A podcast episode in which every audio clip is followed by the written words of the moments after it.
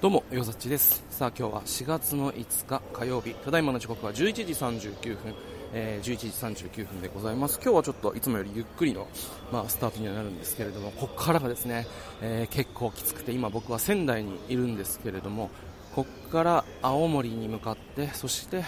えー、夜にですね、フェリーで、いよいよ北海道、もう最後の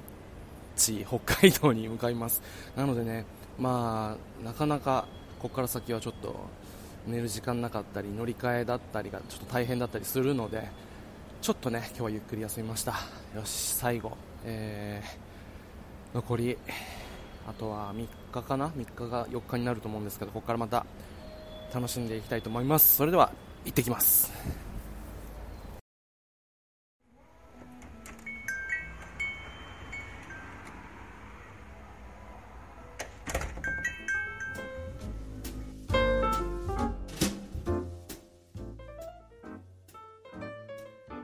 どうも、改めましてよざっちです。最初にお聞きいただいた音声は4月5日に、えー、録音されたものなんですけれども、話してる今はですね、その翌日、4月6日の水曜日、ただいまの時刻は23時26分、夜の11時26分でございます。さあ、えー、7日目ですか。仙台から青森駅までの、まあ、移動っていうことですね、まあ、実際こう単純に距離で行くと、まあ、そこまで長くはないんですけど今回ねあの前回東北を回った時と違うのは今回北海道東日本パスっていうのを使ってるんですよ。でこれは JR、東日本と JR 北海道とあと第三セクター、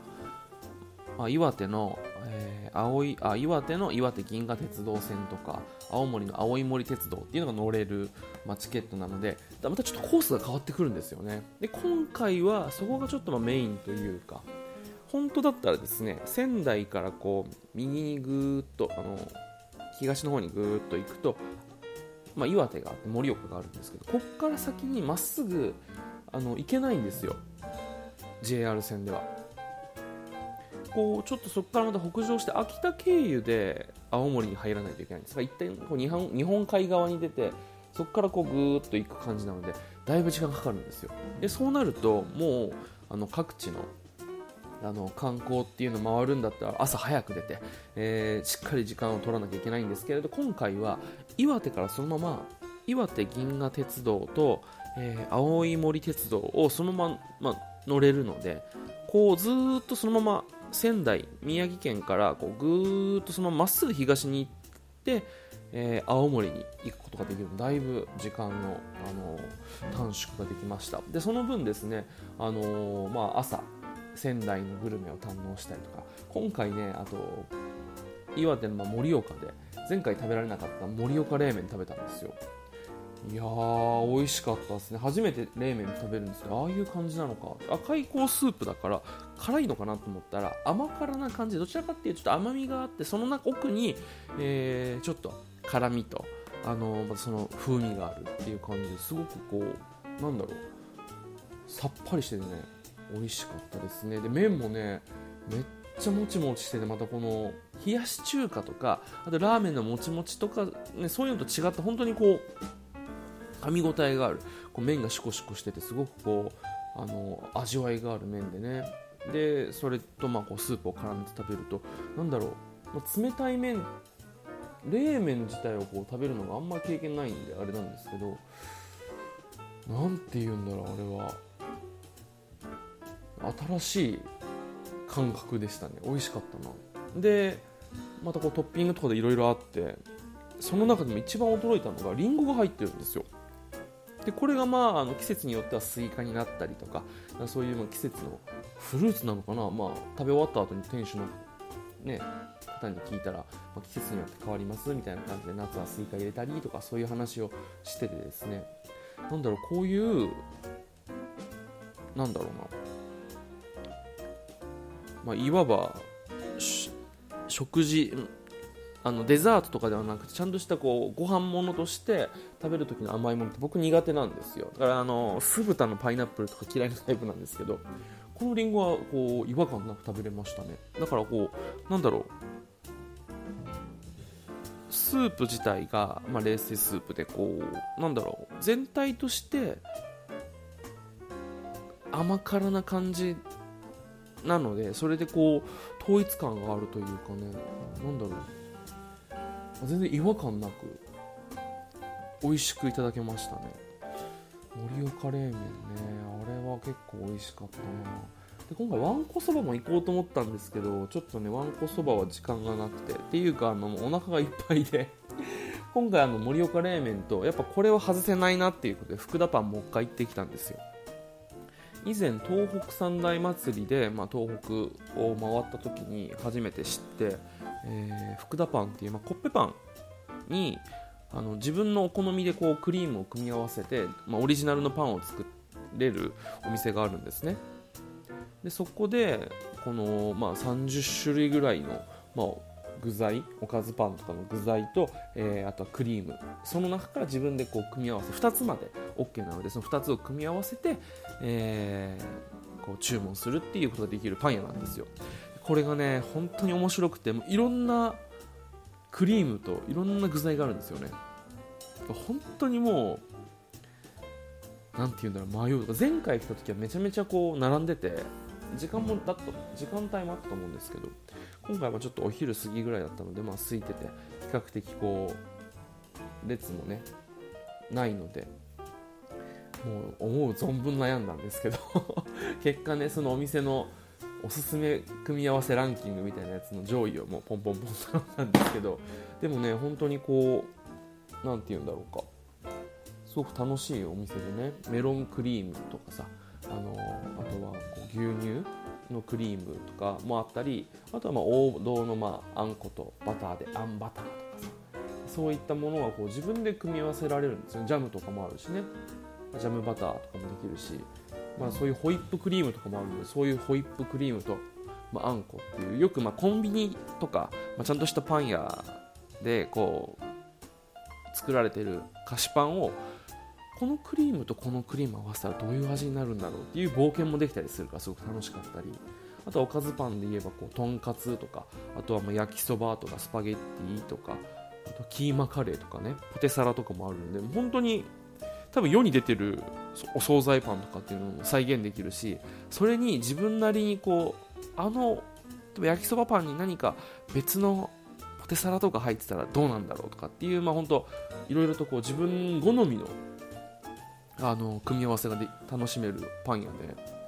これねあったら絶対流行るというか俺沖縄にできてほしいなと思うんですけどね。なかなかね、あのー、まあ、岩手にしかない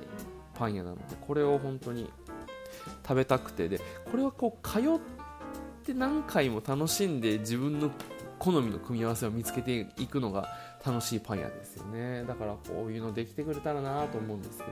まあ、岩手に寄るたびに多分毎回行くであろうお店になってます。でねここまたこのコッペパンもすごく美味しくて何て言うんだろう。なんか昔ながらの給食とか出てきたようなああいう感じのまあパンなんですけどまあ大きくてふかふかしててで噛むとすごくもっちりとした生地なんですよ。なんだろうだから懐かしさもありつつでもなんかこう何て言うんだろうなパサパサしてなくて本当食べ応えがあるパンだけでも食べ応えがあるパンにあのそういったいろんなクリームとかっていうのを乗せて食べるのですごくねこれだけでもねなんかこう身も心も満たされるというか結構満足なんですよね。だからこれで